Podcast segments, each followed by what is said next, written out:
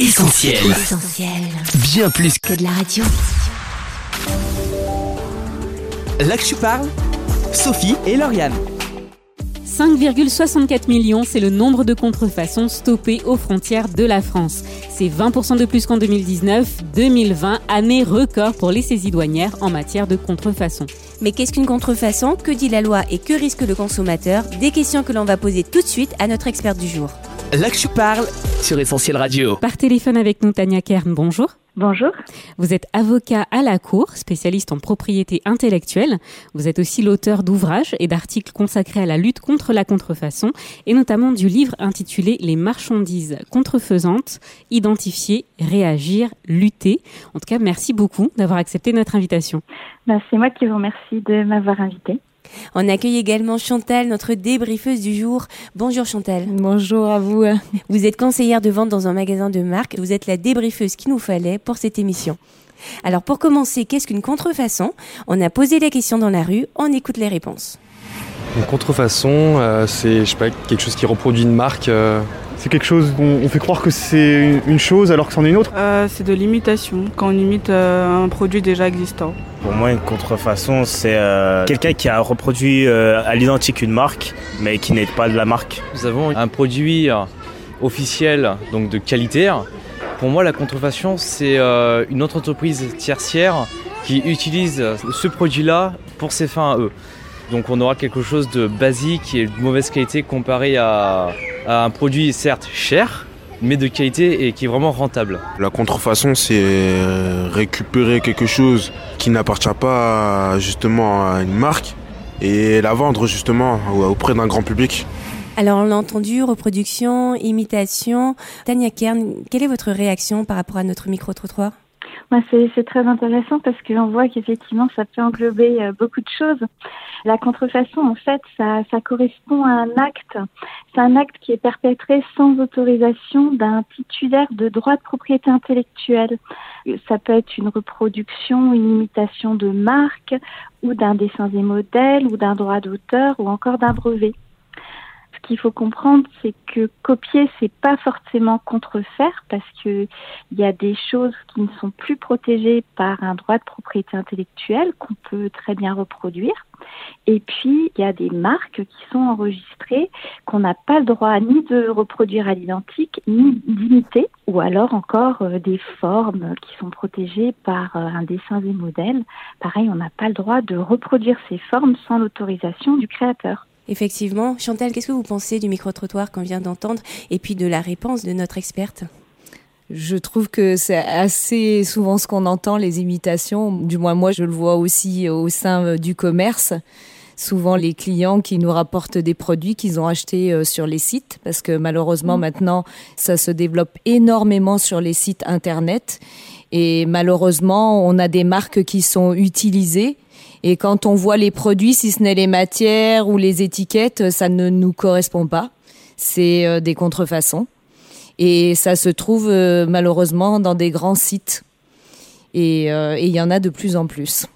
Alors moi, j'aimerais revenir sur cette notion de propriété intellectuelle. Vous en avez parlé, Tania Kern. Est-ce que vous pourriez nous préciser ce que c'est exactement? Alors, la propriété intellectuelle, c'est ce que je disais, en fait, ça va désigner tout droit euh, comme une marque. Donc, on parlait de produits qui sont rapportés. Donc, on va parler de produits contrefaisants parce que c'est un produit qui va pas être fabriqué par la marque, qui va être euh, fabriqué par n'importe quelle société et ils vont euh, donc apposer la marque et le vendre comme si c'était euh, un produit authentique. Donc on parle aussi effectivement de marchandises de contrefaçon, de produits pirates aussi parfois, parce qu'on a affaire à des produits qui ne sont pas fabriqués par les créateurs en fait. C'est les droits des titulaires de marque ou euh, des créateurs qui sont euh, pillés et copiés et utilisés sans autorisation. Alors, Maître Kern, vous parliez de produits. Justement, quand on pense à la contrefaçon, on pense euh, aux vêtements, aux sacs à main, aux chaussures de luxe. Est-ce que ce sont principalement euh, ces objets qui sont contrefaits? C'est ce qu'on a voulu vérifier dans notre micro-trottoir. On écoute les réponses. Pour moi, c'est les baskets, clairement. Et les habits. Les ordinateurs, euh, les habits, les vêtements. Bah, je pense euh, les euh, objets comme les vêtements, les chaussures de marque en général, que ce soit euh, passant par Nike à Louis Vuitton, euh, tout ça, les vêtements. euh, à la limite aussi euh, des smartphones ou des marques d'électroménager. Il y a basket, habits, il y a aussi certaines euh, montres aussi. Vêtements, marques de chaussures. Euh, non, je dirais surtout ça. Je sais pas, objets de luxe, euh, vêtements, ce genre de choses. Chantal, une réaction à ce qu'on vient d'entendre? Ça me fait assez sourire parce que c'est les premières en fait réactions que ont les gens. on va dire que c'est le panel le plus important qui va avoir ces réactions, mais c'est vrai que l'idée avant tout euh, qui nous vient en tête, euh, c'est vrai que c'est les chaussures, les vêtements, mais non, ça n'est pas que ça. Il y a beaucoup de choses qui sont copiées. Alors pour plus de précision, Maître Kern, qu'est-ce qui peut être copié et est-ce que cela concerne uniquement les grandes marques? Alors, pas du tout, ça concerne pas que les grandes marques de mode et pas que les produits de luxe, mais il y a aussi les produits cosmétiques qui sont très contrefaits et des produits peut-être auxquels on pense pas, comme des composants électroniques, mais aussi euh, des câbles électriques. Il y a eu une énorme affaire, euh, notamment en 2013, où les douaniers euh, en Vendée, en fait, avaient saisi des quantités énormes de câbles électriques, en fait, de contrefaçon. Et là, on a des vrais enjeux de sécurité. On n'y pense pas forcément. On, pense acheter euh, du câble de marque et on se rend compte qu'en fait, euh, c'est pas du tout du câble électrique de marque cuivré, mais c'est des contrefaçons euh, sont fabriqués avec un alliage de fer facilement inflammable et on peut mettre le feu à sa maison. Ça peut aussi être euh, des jouets qui vont pas respecter les normes, mmh. des pièces détachées automobiles, on va les incorporer dans sa voiture et on risque l'accident. Ça peut vraiment euh, recouper toutes sortes de produits.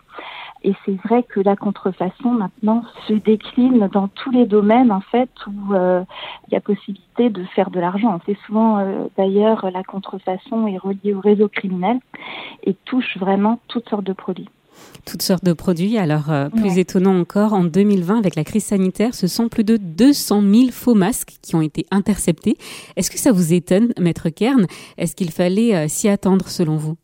Ah oui, il fallait s'y attendre. C'est ce que je disais, en fait, euh, tous les domaines euh, qui suscitent, dès qu'il y a un produit euh, qui plaît, dès qu'il y a un business, dès qu'on a besoin de quelque chose, en fait, effectivement, malheureusement, les contrefacteurs se mettent sur le créneau et puis proposent des produits aux consommateurs. Chantal, est-ce que ça vous fait peur des masques contrefaits? Est-ce que vous faisiez attention lorsque vous deviez acheter, enfin lorsque vous achetez encore aujourd'hui vos masques? Alors, euh, on a même eu, nous, au sein du commerce, des masques qui sentaient, ah. qui avaient une odeur euh, chimique. Donc, euh, c'est vrai qu'on faisait très attention. On regardait ben, toutes les normes sur les boîtes.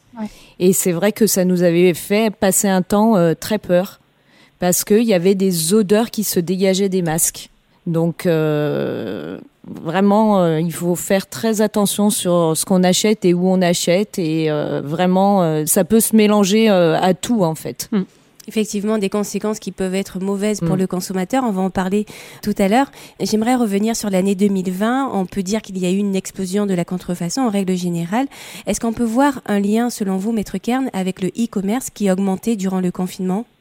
Oui, on peut y voir un lien parce que les gens ont, plus acheté en ligne et c'est vrai que en ligne on, a beaucoup moins de possibilités de contrôle. Il y a même euh, des faux sites en fait qui sont parfois des copies miroirs euh, des sites euh, d'une marque en particulier ou d'un fabricant en particulier.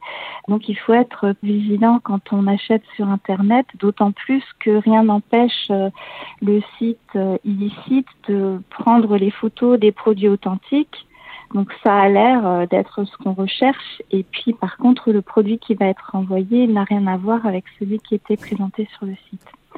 Donc c'est vrai que les achats en ligne euh, facilitent, on va dire, euh, ce genre de pratique et la contrefaçon. Et selon vous, Maître Kern, pourquoi la contrefaçon fait-elle autant de succès? Pourquoi ce besoin pour un utilisateur d'acheter ces produits-là?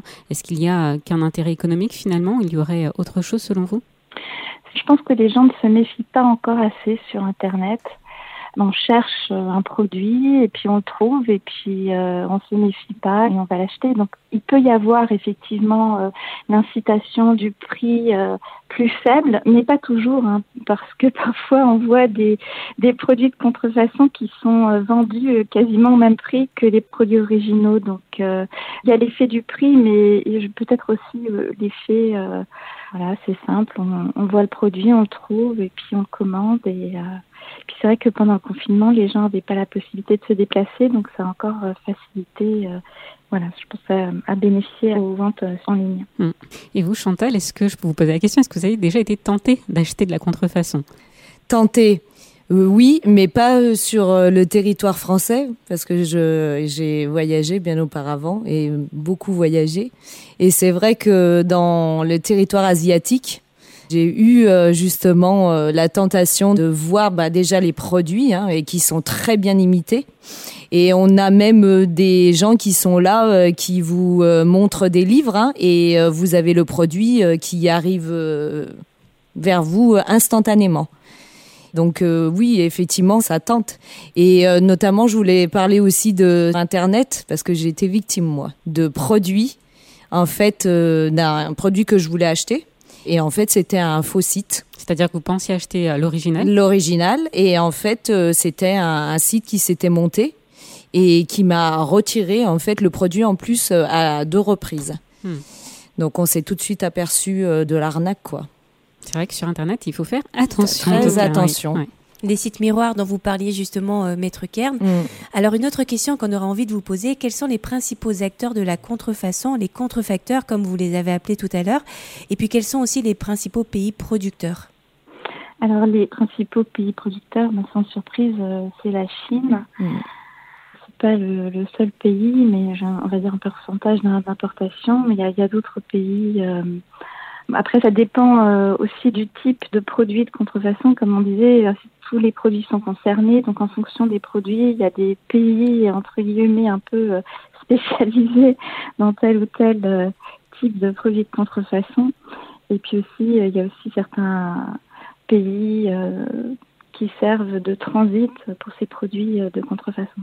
Alors on le sait, la contrefaçon est interdite, mais quelles en sont les raisons? Que dit la loi exactement sur la contrefaçon, Maître Kern ben, la contrefaçon, c'est un délit qui est sanctionné euh, pénalement. Donc toute personne qui propose euh, des produits de contrefaçon euh, peut être punie jusqu'à trois ans d'emprisonnement et même plus si c'est un réseau en fait qui propose ces produits ou alors si c'est des produits qui sont susceptibles d'être dangereux, c'est sanctionné jusqu'à dix ans d'emprisonnement. C'est aussi un, délit fiscal, donc si on ramène des contrefaçons de l'étranger, si on se laisse tenter, on peut avoir une mauvaise surprise à la douane et puis euh, se faire confisquer le produit et puis euh, euh, se voir appliquer une amende qui peut aller jusqu'à deux fois ou même jusqu'à cinq fois la valeur de l'objet authentique. Donc ça peut faire très mal.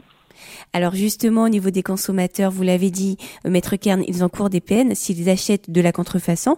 Mais est-ce qu'ils en sont conscients? On a posé la question, on écoute les réponses.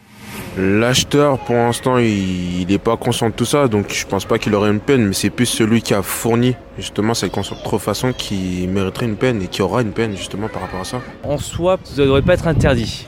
Il y a des personnes qui ont des moyens de s'acheter euh, vraiment de la bonne qualité, euh, tout ça, mais d'autres personnes n'ont pas le droit et sur ça, je peux pas vraiment les, euh, les, les, vendre à la police ou autre parce qu'ils ont de la contrefaçon sur eux. Ça, euh, c'est chacun ses moyens. Et... Je pense pas, moi, mais c'est mon avis, je sais pas trop. Pour moi, je crois que l'acheteur a une peine, mais je suis pas sûr de ce que je dis. Bah, je pense que vu qu'on peut pas le vendre, t'es pas censé l'acheter en fait. Donc, euh, si tu sais que c'est de la contrefaçon et que tu l'achètes, je pense que tu es condamnable. Maître Kern, que pensez-vous des réponses que nous avons recueillies concernant les peines encourues par le consommateur? C'est ce que je disais en fait. La contrefaçon, c'est tout acte. Donc le fait, à la rigueur, de commander sur Internet, si on commande à l'étranger et qu'on l'importe, l'importation de produits de contrefaçon, c'est interdit aussi. Donc euh, c'est vrai que qu'on peut être sanctionné. Donc euh, il y a une infraction de la part du consommateur. Et c'est ce que je disais aussi. Si on franchit la douane avec un produit de contrefaçon, on l'importe, donc on, on peut être sanctionné. Maintenant, c'est vrai que, on va dire, l'objectif, c'est plus de sanctionner les professionnels qui vendent les produits euh, de contrefaçon. Est-ce que vous êtes surprise, Chantal? Est-ce que vous, vous saviez tout ça? Je le savais et je savais même qu'il y a ici euh, en Europe, hein, il y a des marchés euh, qui ont de la contrefaçon. En Italie, notamment, il y a un grand marché qui propose de la contrefaçon euh, et qui en vend. Hein, euh, et je pense pas qu'il a fermé. Hein. Donc, euh, effectivement, euh, c'est assez impressionnant de voir qu'on laisse la place à ces contrefaçons et que c'est punissable pour ceux qui ont acheté alors que c'est vendu à la base et qu'on a laissé euh, les gens s'installer hein, pour vendre ce genre de produits. Alors pour euh, une euh, conseillère en vente comme vous, c'est évident effectivement qu'il faut lutter contre euh, la contrefaçon. Mais Maître Karl, je me tourne vers vous. Pourquoi c'est important justement de lutter contre tout cela? Quels sont les enjeux qui en découlent? Je pense à l'économie bien sûr, mais l'environnement, l'emploi, il y a plein de choses. Est-ce que vous pouvez nous en dire plus? Oui, ben, bien sûr, parce que c'est ce qu'on disait, ce sont souvent des produits qui respectent pas les normes, donc euh, de faible qualité, qui ont souvent été fabriqués dans des conditions euh, déplorables. Effectivement, il y a des enjeux euh, de respect des droits de l'homme, il y a des enjeux d'environnement, parce, qu'une teinture euh, ou, n'importe quel euh, type de produit qui est fabriqué dans des conditions qui ne respectent pas la loi et législation va porter atteinte à l'environnement.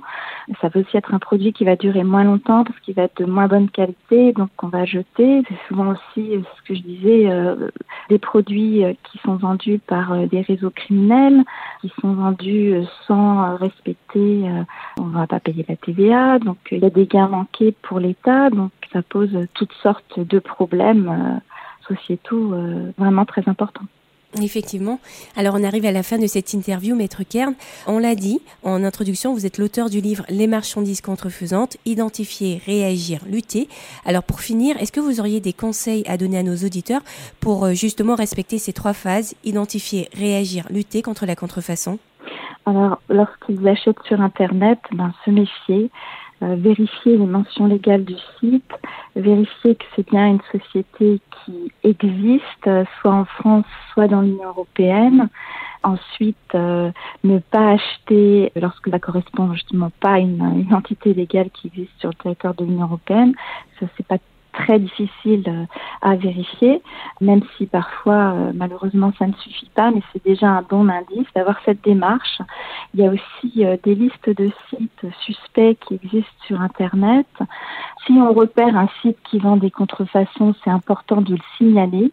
Sur Internet, on peut trouver internet-signalement.gouv.fr, qui est un site sur lequel on peut signaler toutes sortes de comportements frauduleux sur Internet, y compris les contrefaçons, et ça va permettre de déclencher des enquêtes, euh, de réussir à fermer des sites ou à démanteler des réseaux qui vendent des produits de contrefaçon. Euh, je pense que c'est aussi important d'en parler autour de soi, d'expliquer justement tous les impacts négatifs qui peuvent être générés par la contrefaçon, sensibiliser euh, les gens autour de soi, ses amis, euh, leur dire de se méfier, que c'est pas forcément ce qu'on voit qui va être livré, d'avoir vraiment conscience de ça, quel que soit le type de produit. Effectivement, penser que c'est pas juste les articles de mode, mais que tout produit peut être contrefait. Et voilà, je pense que c'est les conseils principaux. Être très attentif, faire des recherches, ne pas se précipiter euh, lorsqu'on voit un produit.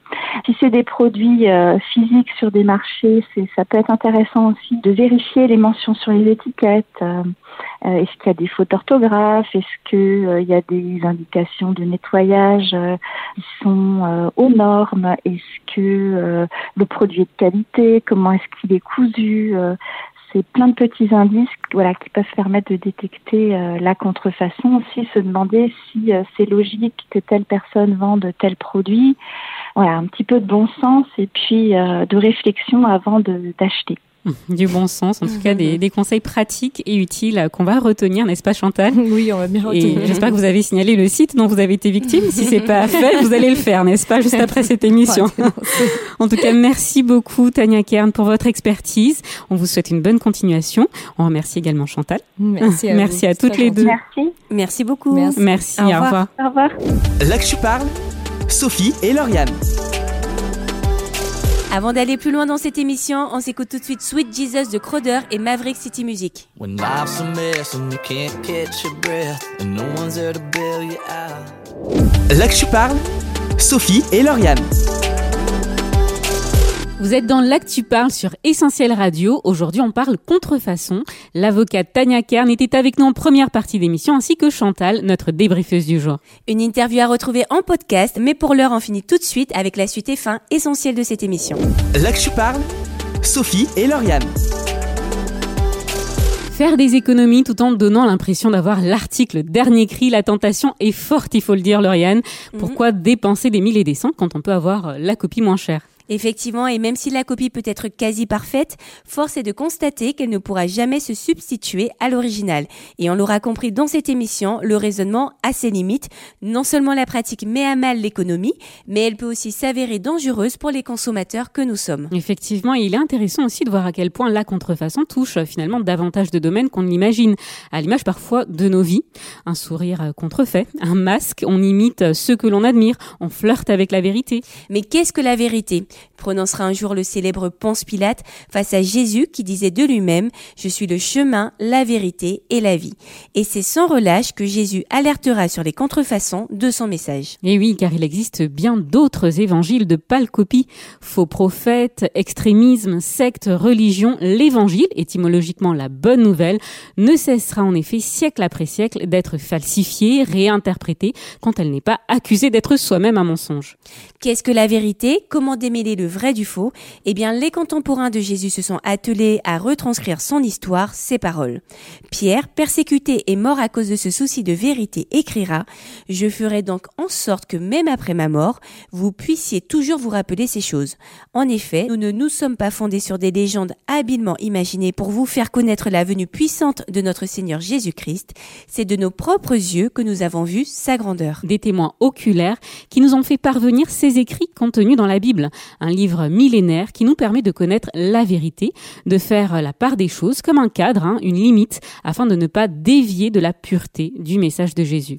L'apôtre Paul, autrefois fervent persécuteur des chrétiens, dira, je cite, C'est une parole certaine et entièrement digne d'être reçue, que Jésus-Christ est venu dans le monde pour sauver les pécheurs, dont je suis le premier. Avec toutes les dérives davantage médiatisées, à l'heure où tous se trouvent légitimes pour commenter et interpréter les écritures sur les réseaux sociaux, à l'heure où il nous démange d'entendre des choses agréables, rappelons-nous des mises en garde de Jésus lui-même sur ses contrefaçons et revenons à sa parole, la Bible, car sa parole est la vérité. Faire l'économie de la vérité, se laisser séduire par des contrefaçons, nous fera pour sûr courir un grand danger. Et puisque l'actu parle, c'est là aussi que Dieu parle, un dernier extrait de la Bible pour finir.